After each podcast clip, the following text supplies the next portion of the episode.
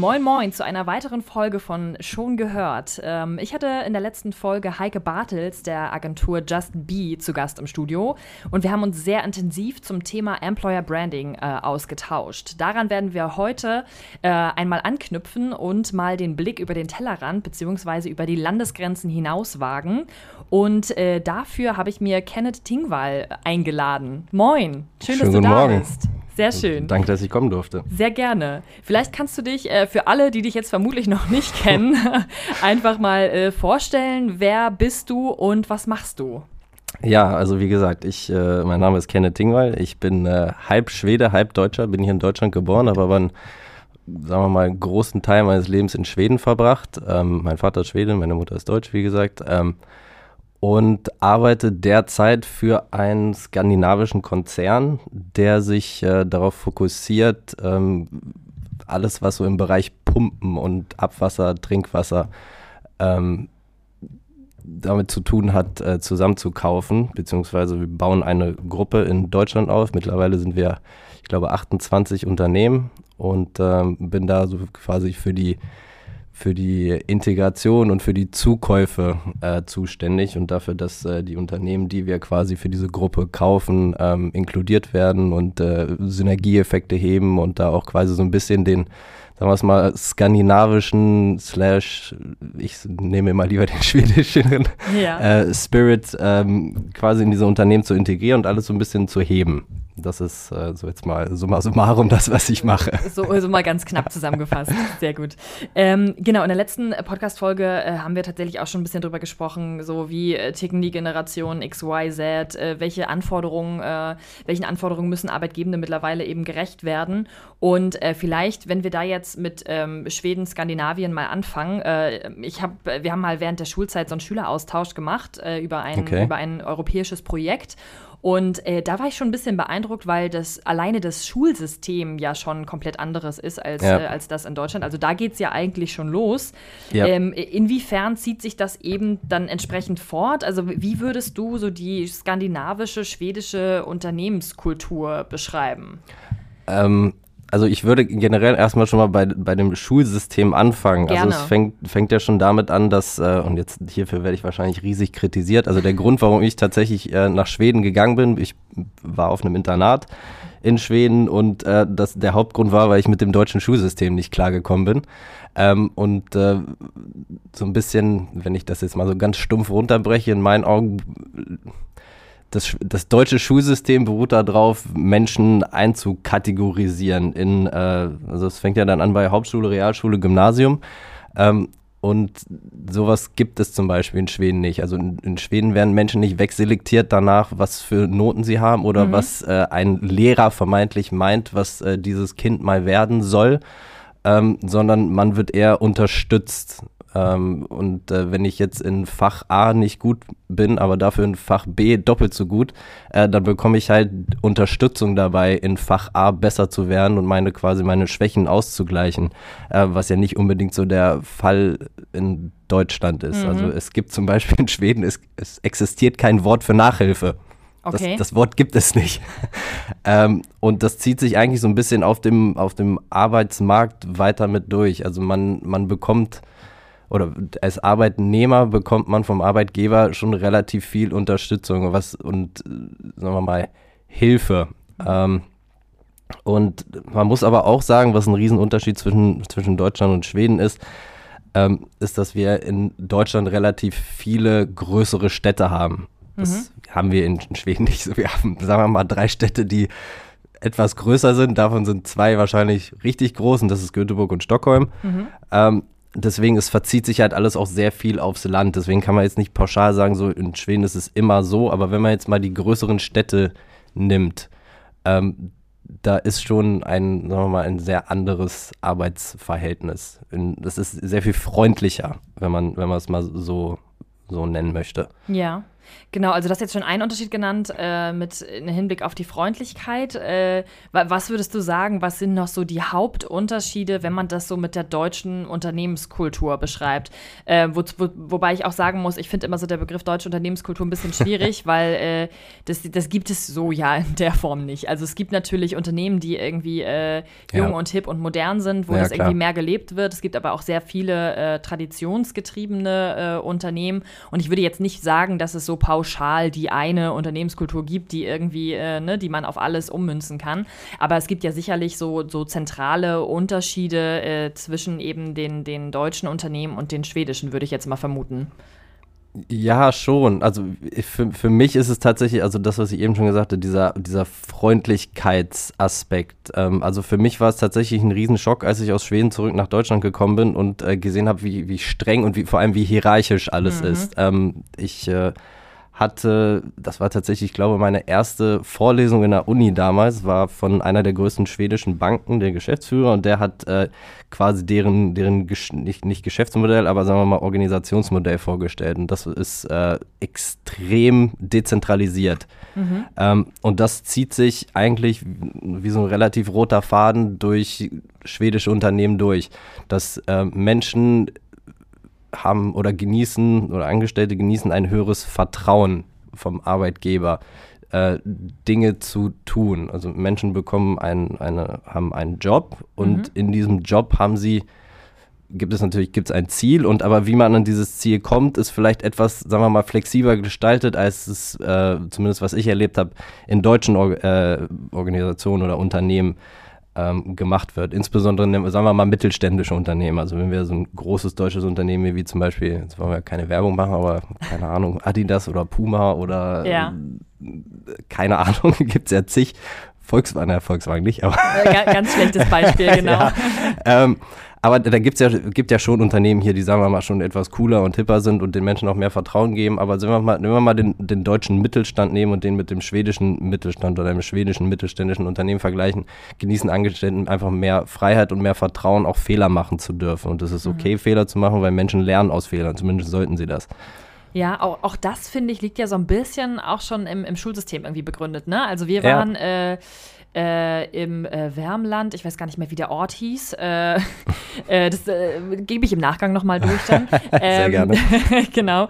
Äh, und da war es tatsächlich so, also die waren ein kleines bisschen älter als wir und die waren irgendwie auf einer Schule, wo die schon aufs Berufsleben vor, vorbereitet genau. wurden. Also wirklich im Sinne von, da gab es dann die, die dann irgendwie so Sportangler geworden sind und Jäger und weiß ich nicht, also genau. ver vermeintlich irgendwie so ein bisschen, ähm, wie soll ich sagen, ähm, in Zeiten von veganer Ernährung und Co. Äh, gar nicht mal so die, äh, die nachhaltigsten äh, Berufsrichtungen, aber doch, das waren sie am Ende. Ne? Also es war dann auch, genau, Hundetrainerin äh, war, glaube ich, auch noch so ein Bereich. Und ja. das fand ich total spannend, dass die wirklich so die ähm, ja, Schule mit diesem Praktischen äh, direkt verbunden hatten und äh, das, was ja extrem darauf abzielt, dass die Schülerinnen und Schüler dann natürlich auch relativ schnell selbstständig sind, selbstständig agieren ja. können und das zieht sich ja wahrscheinlich dann auch durch bis ins, bis ins Arbeit, in die Arbeit Arbeitswelt, vermute ich jetzt mal. Ja, also das, äh, was du gerade auch erklärt hast, ist, also es funktioniert tatsächlich so, alle gehen bis zur neunten Klasse, also bis zum Ende der neunten Klasse, mhm. in dieselbe Schule. Ähm, und genießen denselben Unterricht und bekommen, wie gesagt, da schon Hilfe in Fächern, in denen sie nicht gut sind. Und ähm, zum, sagen wir mal, in der neunten Klasse versucht man sich dann zu entscheiden, so welchen Weg möchte ich einschlagen. Möchte ich äh, Lkw-Fahrer oder Fahrerin werden? Möchte mhm. ich äh, mal ja, Hundetrainer oder Trainerin? Möchte ich, äh, möchte ich mal in die Wirtschaft oder was auch immer? Und äh, demnach wird dann nach der neunten Klasse, also kann man sich dann ein, quasi einen, den zweiten Schulweg aussuchen. Mhm. Ähm, und ähm, das führt dazu, dass erstmal Menschen haben generell mehr Zeit, erstmal zu gucken, okay, was liegt mir eigentlich? Weil ich finde es äh, ziemlich schwierig zu sagen, dass jemand, äh, der in der vierten Klasse ist, mhm. äh, zu sagen, okay, du bist jetzt, Entschuldigung, weil ich, ich hasse dieses Wort, aber du bist jetzt blöd oder du bist jetzt dumm und deswegen mhm. kommst du auf Schule X. Ja, und ja. du bist vermeintlich schlau und du kommst auf Schule Y oder aufs Gymnasium.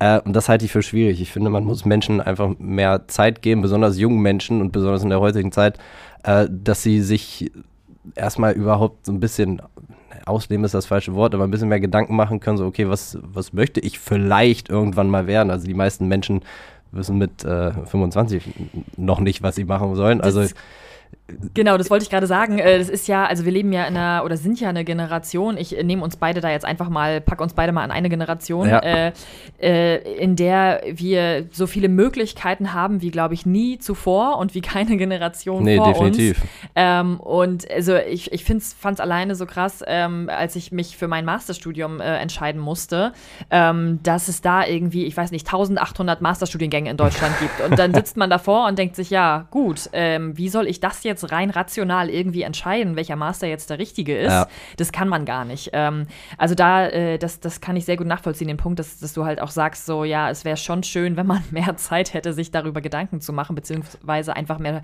mehr Zeit und damit ja auch mehr Chancen bekommen. Und würde. auch mehr Unterstützung dabei. Mehr Unterstützung, genau. Ähm, machen wir nochmal den Schwenk jetzt von der Schule tatsächlich zur, zur Arbeitswelt. Ähm, wie ist denn die Situation auf dem Arbeitsmarkt in Schweden? Wir bleiben mal beim schwedischen Beispiel, ja. oder? Wenn das okay für dich ist. Genau. Das ist das, womit ich am das meisten das, anfangen wo, Genau, wo du, der, wo du das größte Expertenlevel ja. hast quasi. Äh, kann man das irgendwie pauschalisieren, wie die Situation dort aktuell ist? Gibt es ähm, Entwicklungen, Trends, irgendwas, was sich jetzt vielleicht auch durch äh, Corona nochmal verstärkt hat? Also sagen wir mal so, dass das äh, ein Problem soll man nicht sagen. Man hat ja heutzutage hat man ja nur noch Herausforderungen. Herausforderungen, genau. also die größte Herausforderung tatsächlich ist gerade genau, wie es auch hier ist, äh, sind handwerkliche Berufe. Mhm. Ähm, und das äh, geht, glaube ich, so ein bisschen darauf zurück, dass äh, heutzutage will jeder studieren und jeder, selbst wenn es, äh, jetzt möchte ich hier niemanden äh, respektlos behandeln, aber selbst wenn es Harry Potter Wissenschaften oder sowas ist. Ja, ähm, ja. Aber so handwerkliche Berufe wie Elektriker, Klempner und so weiter ist natürlich auch da ein ähm, ein, ein kleiner Decline, äh, sodass es äh, schon schwieriger ist, ähm, dort für einen Arbeitgeber, Arbeitnehmer zu finden. Ähm, dann, was natürlich, ähm, wo, wo, wenn man, wenn, jetzt, wenn man jetzt nochmal so den, den industriellen Unterschied zwischen, äh, zwischen Deutschland und Schweden nimmt, ist, dass äh, Deutschland natürlich eine sehr äh, industriegetriebene, in, ein industriegetriebenes Land im Sinne von äh, Ingenieurskunst, wenn man es so nennen ja. möchte, ist. Also was äh, jetzt äh, was Autos angeht, Anlagenbau und so weiter, da war Deutschland immer sehr, sehr stark drin. Ähm, und ist es auch weiterhin und beruht sich da auch ein bisschen weiter drauf. Und Schweden hat eher den, sagen wir mal, den technologischen oder den digitalen ähm, Zweig gewählt, äh, wo sehr viel mehr auf, sagen wir mal, also Computer Science, ähm, Entwicklung, also sehr viel in die Richtung gegangen ist, mhm. wo dann natürlich auch Unternehmen wie Spotify und wie sie alle heißen, ähm, entstanden sind. Das heißt, es gibt, sagen wir mal, sehr viele gute und äh, starke und, sagen wir mal, wahrscheinlich ein paar mehr Programmierer, in, äh, in Schweden, als es in Deutschland gibt. Und mhm. äh, wenn, man, wenn man sich hier jetzt mal in Deutschland auf äh, diversen Jobbörsen äh, umguckt, wird es immer wieder, es werden Programmierer gesucht ohne Ende, aber irgendwie scheinen sie doch nicht voranzukommen.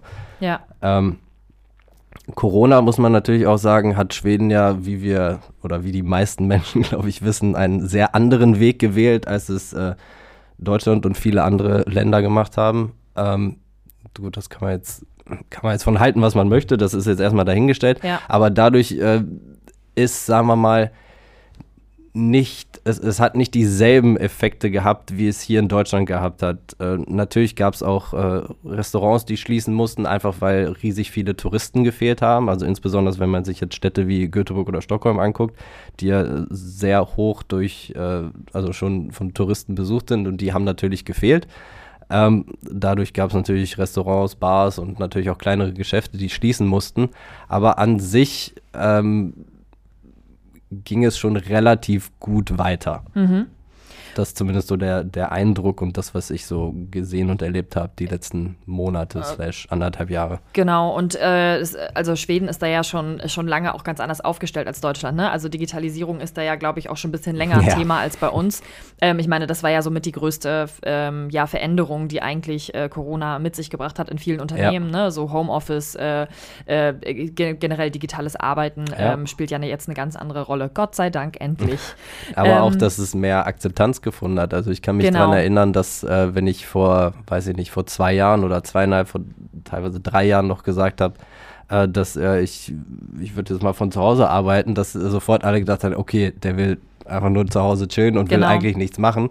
Äh, dass ich aber trotzdem zu Hause meine teilweise 10, 12 Stunden gearbeitet habe, das äh, daran hat halt keiner gedacht. Und ich, was, was ich mittlerweile, was ich jetzt gut finde, ist, dass dieser Stempel von, okay, er oder sie arbeitet von zu Hause und will eigentlich gar nichts machen, sondern will äh, zu Hause sitzen und keinen Urlaubstag verbraten. Diese, ja. Dieser Stempel ist irgendwie weggegangen. Und das finde ich, finde ich tatsächlich gut darin. Es hat leider Corona gebraucht, damit das hier ankommt. Ja. Ähm, aber das ist auch ein Riesenunterschied. Also ich habe die meisten von meinen Freunden in Schweden sind maximal vielleicht mal ein, zwei Tage oder sowas im Büro und arbeiten auch die meiste Zeit von zu Hause.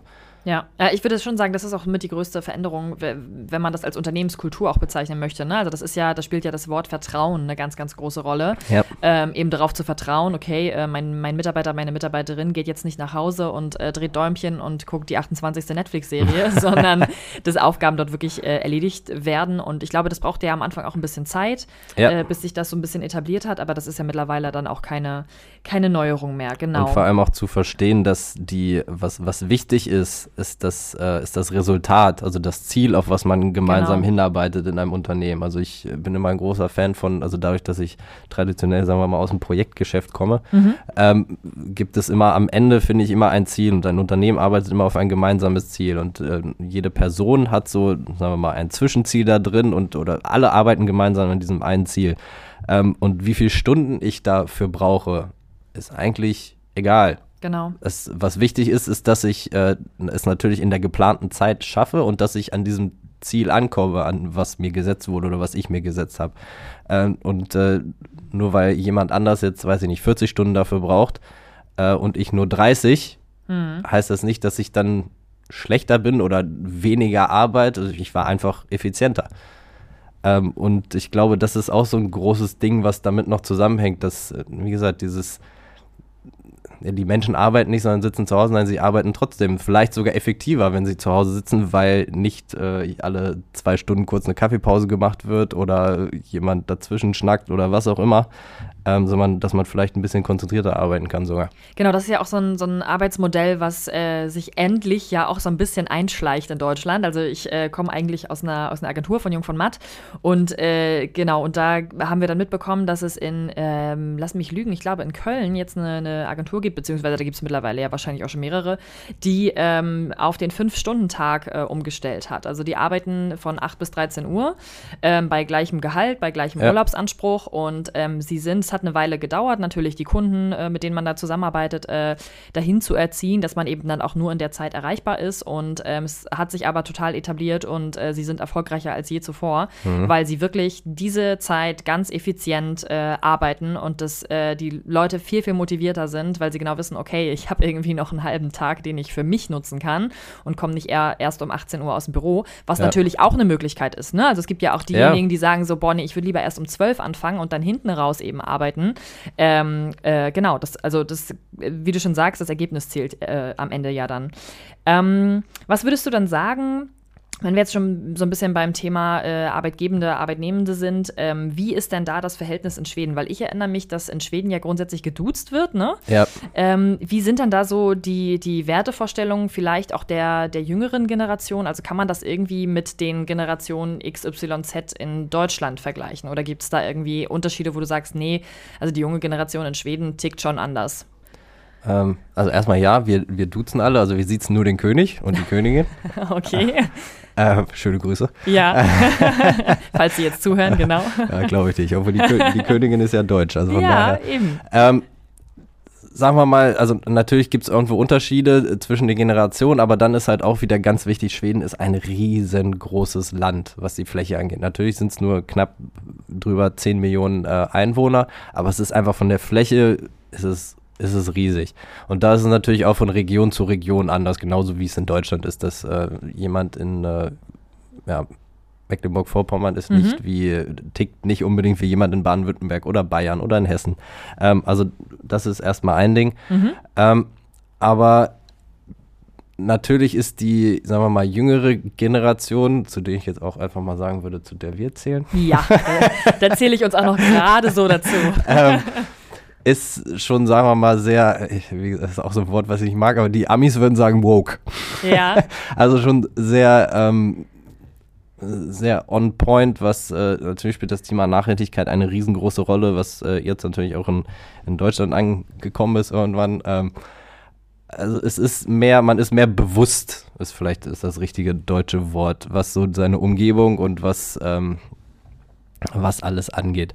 Ähm, die was, was das jetzt Arbeitnehmer-Arbeitgeber-Verhältnis angeht, würde ich sagen, ist es schon, also zumindest soweit ich denken kann, also ich bin wie gesagt 2006 nach Schweden gezogen, mhm. ähm, kann jetzt nicht, finde persönlich jetzt nicht, dass sich da groß was verändert hat. Also das Verhältnis war eigentlich schon immer gleich. Es war immer sehr freundlich. Ähm, man ist dadurch, dass wir das, das auch mehr Frauen in Schweden arbeiten, also das, äh, was die Gleichberechtigung angeht. Und mhm. ist Schweden natürlich auch nochmal einen Schritt weiter als Deutschland. Ähm, ist es auch so, dass dadurch, dass mehr Frauen arbeiten, haben generell mehr Menschen, haben ihre Freunde auch am Arbeitsplatz. Also es ist relativ selten, dass, dass man, natürlich hat man noch irgendwo Freunde außerhalb von der Arbeit, ja. aber dadurch, dass man, wir alle verbringen die meiste Zeit im Büro oder auf der Arbeit oder mit unseren Arbeitskollegen, dadurch herrscht generell ein freundlicheres Verhältnis, finde ich persönlich. Und mhm. äh, also Menschen verbringen einfach. familiärer. Genau. Mhm. Okay. Ähm, und dadurch, dass man, glaube ich, generell durch dieses äh, Nicht-Siezen, dadurch, dass es das einfach bei uns nicht gibt, ist man automatisch freundlicher und bekannter miteinander, weil sich halt auch alle am, beim Vornamen nennen. Ähm, also ich wurde, glaube ich, in Schweden noch nie mit Herr Tingwall angesprochen. Ja. Also ich stelle mich auch nicht mit Herr Tingwall vor, sondern ich komme vorhin und sage, hi, ich bin Kenneth. Ja. Das haben wir ja auch gleich geklärt vor der, genau. vorab, genau. Dass wir uns auf jeden Fall auch duzen. Ja, die, die Siezerei, damit kann ich nichts anfangen. Ja. Okay, ähm, und wenn wir jetzt mal einen Blick auf die äh, Bewerberinnen und Bewerber äh, äh, werfen, würdest du sagen, da hat sich was geändert in den letzten Jahren in Schweden? Also auch was die, was die Vorstellungen der Bewerberinnen und Bewerber angeht, also im Sinne von, äh, man, man, hat ja eine gewisse Erwartungshaltung, ne, wenn man sich irgendwo bewirbt. Es gibt bestimmte Anforderungen. Also gerade die, die äh, Generation XYZ ja. sind ja jetzt die, die eigentlich die höchsten Ansprüche auch an, an Unternehmen haben, an die sie sich oder an denen sie sich bewerben. Ähm, würdest du sagen, gibt es da eine Veränderung in den, in den letzten Jahren in Schweden oder sagst du auch, nee, das ist eigentlich so äh, gleich geblieben? Nee, doch, das gibt es definitiv. Also wie auch ähm, ja hier auch im, im letzten Podcast so ein bisschen ähm, besprochen wurde, ist, dass äh, als, als Arbeitgeber kämpfen wir gerade extrem hart um Arbeitnehmer. Also mhm. das ist quasi äh, the hot item on the market. Also wir, wir kämpfen alle um eigentlich jeden Arbeitnehmer, den wir kriegen können. Also wenn man das jetzt mal aus, also ich komme halt, wie gesagt, aus dem, eigentlich aus dem Corporate Finance und aus dem Wirtschaftsbereich. Mhm. Ähm, es gibt so eine schöne Theorie, die besagt, dass ähm, Inflation und Arbeitslosigkeit steht immer in einem Verhältnis. Also es können nicht, beide können nicht gering sein. Also wenn das eine hoch ist, ist das andere, andere gering. Ja. Ähm, und wie wir alle wissen, stehen wir gerade, egal ob es jetzt Schweden oder Deutschland und die Europäische Union ist, äh, wir haben eine relativ hohe Inflation, was aber auch dazu geführt hat, dass wir eine extrem lose, äh, geringe Arbeitslosigkeit haben. Mhm. Ähm, was dann dazu führt, dass man als Arbeitgeber extrem viel dafür tun muss, attraktiv zu sein. Es ist nicht so, wie, äh, wie es vielleicht bei unseren Eltern mal war, ähm, in den 70ern und 80ern, ähm, das, und vielleicht auch in den 90ern und Anfang 2000ern, dass man, ähm, dass man froh war, wenn man einen Job hatte. Mhm. Sondern wir haben jetzt die Wahl, wo möchte ich gern arbeiten, womit identifiziere ich mich, äh, mit welch, für welches Unternehmen würde ich gern arbeiten, mit welchen Menschen würde ich gern zusammenarbeiten. Und dadurch muss man als Arbeitgeber einfach noch ein kleines etwas extra tun. Ob das nun ist, dass man, ähm, ich weiß es nicht, äh, jeden Freitag gibt es äh, ein Team-Mittagessen, was die Firma bezahlt, oder es gibt irgendwelche anderen ähm, besonderen Dinge, wie nicht nur eine Weihnachtsfeier, sondern vielleicht auch noch eine Sommerfeier, oder es gibt einen Urlaubstag extra, oder ähm, es gibt Getränke umsonst. Oder was auch immer, da kann man ja endlos kreativ sein. Und das hat man definitiv, das merkt man definitiv auch in Schweden ähm, dass die Arbeitgeber sich ein bisschen mehr einfallen lassen müssen, ja. um, äh, sagen wir mal, Talent zu bekommen. Genau, du hast es gerade schon ein bisschen angesprochen. Also da äh, wird tatsächlich auch von, von Unternehmensseite auch schon darauf reagiert, ja, auf diese Veränderung. Also dass, äh, dass man eben attraktivere Angebote schafft. Äh, äh genau, weil das ist ja auch sowas, was in Deutschland immer relativ lange braucht. Äh, Definitiv, also anders geht's nicht. Genau. Anders geht's nicht. Okay, das passiert aber gerade schon. Also das Ja. ist okay, okay. Ähm, genau, so das Thema persönlicher Konta- Kontakt und äh, Teamkultur hatten wir ja schon so ein bisschen. Vielleicht noch mal tatsächlich zum, zum, äh, zum Thema Teamkultur. Äh, wo würdest du da die meisten Unterschiede zwischen Deutschland und Schweden sehen? Ähm, du meintest ja schon, dass es äh, eben wesentlich persönlicher ist, familiärer, äh, freundschaftlicher, Ja. äh, flache Hierarchien. Gibt es noch irgendwas, wo du sagen würdest, ja, das unterscheidet sich schon krass dann von, von deutschen Unternehmen? Tatsächlich das, witzigerweise das absolut erste, was mir da auch einfällt, ist das Thema After Work. Also in, in, zumindest in den, sagen wir mal, in den Städten ist das Thema After Work schon ein Riesending, dass Menschen mit ihren Kollegen nach der Arbeit einen Wein, Bier, Drink, was auch immer nehmen und vielleicht eine Kleinigkeit essen oder sich einfach mit, mit, mit, seinem, mit ihrem Arbeitsteam nach der Arbeit treffen. Ähm, das habe ich tatsächlich relativ wenig in Deutschland gesehen. Ja, und das gibt es, glaube ich, bisher auch vor allem in, in Werbeagenturen. Ne? Also ich Ja. äh, kenne das auch so ein bisschen, aber äh, das ist auch dann eigentlich äh, immer eine bestimmte Gruppe von Leuten aus dem Ja. Team, die dann, also sind immer so dieselben Kandidaten, die dann äh, beim Afterwork irgendwie zu finden sind. Äh, Ja. Genau, das ist, glaube ich, äh, auch wieder so ein bisschen Generationenthema, habe ich das Gefühl. Ne? Also ich glaube, viele sind dann froh, wenn sie Freitag dann doch relativ zeitnah Feierabend machen können und ins Wochenende starten, was ja auch verständlich ist nach einer langen Ja, natürlich. Arbeitswoche. Aber gerade das finde ich für Teamkultur äh, wahnsinnig wichtig, äh, da auch mal über andere Dinge zu sprechen als über die Arbeit an sich. Ne? Genau. Ähm, vielleicht jetzt äh, abschließend nochmal die Frage, wie wichtig das Thema Work-Life-Balance in skandinavischen Ländern beziehungsweise vor allem in Schweden ist. Weil wir sind ja in, in Deutschland tatsächlich immer noch so ein bisschen bei diesem Modell äh, 40-Stunden-Woche und äh, irgendwie lange arbeiten und viel arbeiten und Überstunden Ja. sind selbstverständlich und äh, genau, äh, äh, live kommt so ein bisschen zu kurz in dieser Balance. Ähm, genau, wie, wie sieht das in Schweden aus? Wie wird da ähm, damit umgegangen? Das ist schon ein, sagen wir mal, markanter Unterschied zwischen den deutschen Ländern. Jetzt äh, muss ich natürlich ein kleiner Disclaimer, ich bin auch nicht sonderlich gut da drin. okay. Ähm, okay. Also ich äh, habe auch Perioden, in denen ich viel zu viel arbeite und äh, vielleicht meinen äh, besonders Freunden und auch Freundinnen vielleicht ein bisschen zu kurz komme und nicht genug Zeit mit ihnen oder ihr verbringe. Ähm, aber das Thema Work-Life-Balance in Schweden ist vielleicht sogar der größte Unterschied. Also erstmal der, die Länge von, von Urlauben, die zum Beispiel genommen wird. Also ich kenne eigentlich keinen Schweden, der nicht äh, in seiner Familie zum Beispiel eine, ein Sommerhaus hat in Schweden, äh, auf de dem man oder in dem man zwei, manchmal vielleicht sogar drei Wochen im Jahr verbringt. Das ist dann meistens eine kleine Hütte, die draußen im Nichts ist. Ähm, und da hat, macht man dann zwei, drei Wochen im Sommer Urlaub und im Winter macht man auch seinen, sagen wir es mal, richtigen Winterurlaub und Ja. dann gibt es nochmal einen Skiurlaub, äh, der meistens irgendwo so im Februar ist. Ähm, aber generell ist das, sagen wir mal, das, das Überarbeiten, wie wir es vielleicht hier kennen. Und Mhm. ähm, ich hatte ja, wie gesagt, angesprochen, ich komme aus einem, aus einem Bereich, in dem man schon gut und gerne seine 60, 70, 80 Stunden Wochen gemacht hat.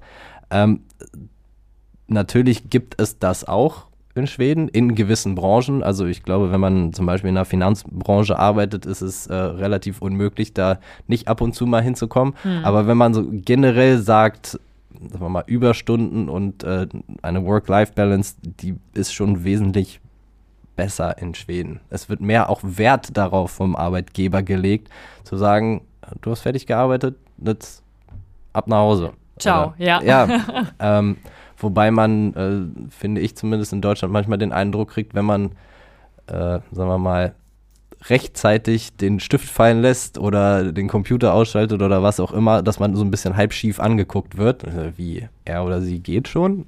So. Ja, das, das finde ich bei, beim Thema Krankschreibung tatsächlich auch immer interessant, Ja. äh, dass man dann doch äh, so ein krass schlechtes Gewissen hat, äh, wenn man, wenn man wirklich einfach krank ist und nicht arbeiten kann. Und also ich kenne das von mir tatsächlich auch, dass man dann doch nochmal, ah, nochmal einen schnellen Blick in die E-Mails und dann doch nochmal, dass nichts Wichtiges irgendwie untergeht ja. oder so.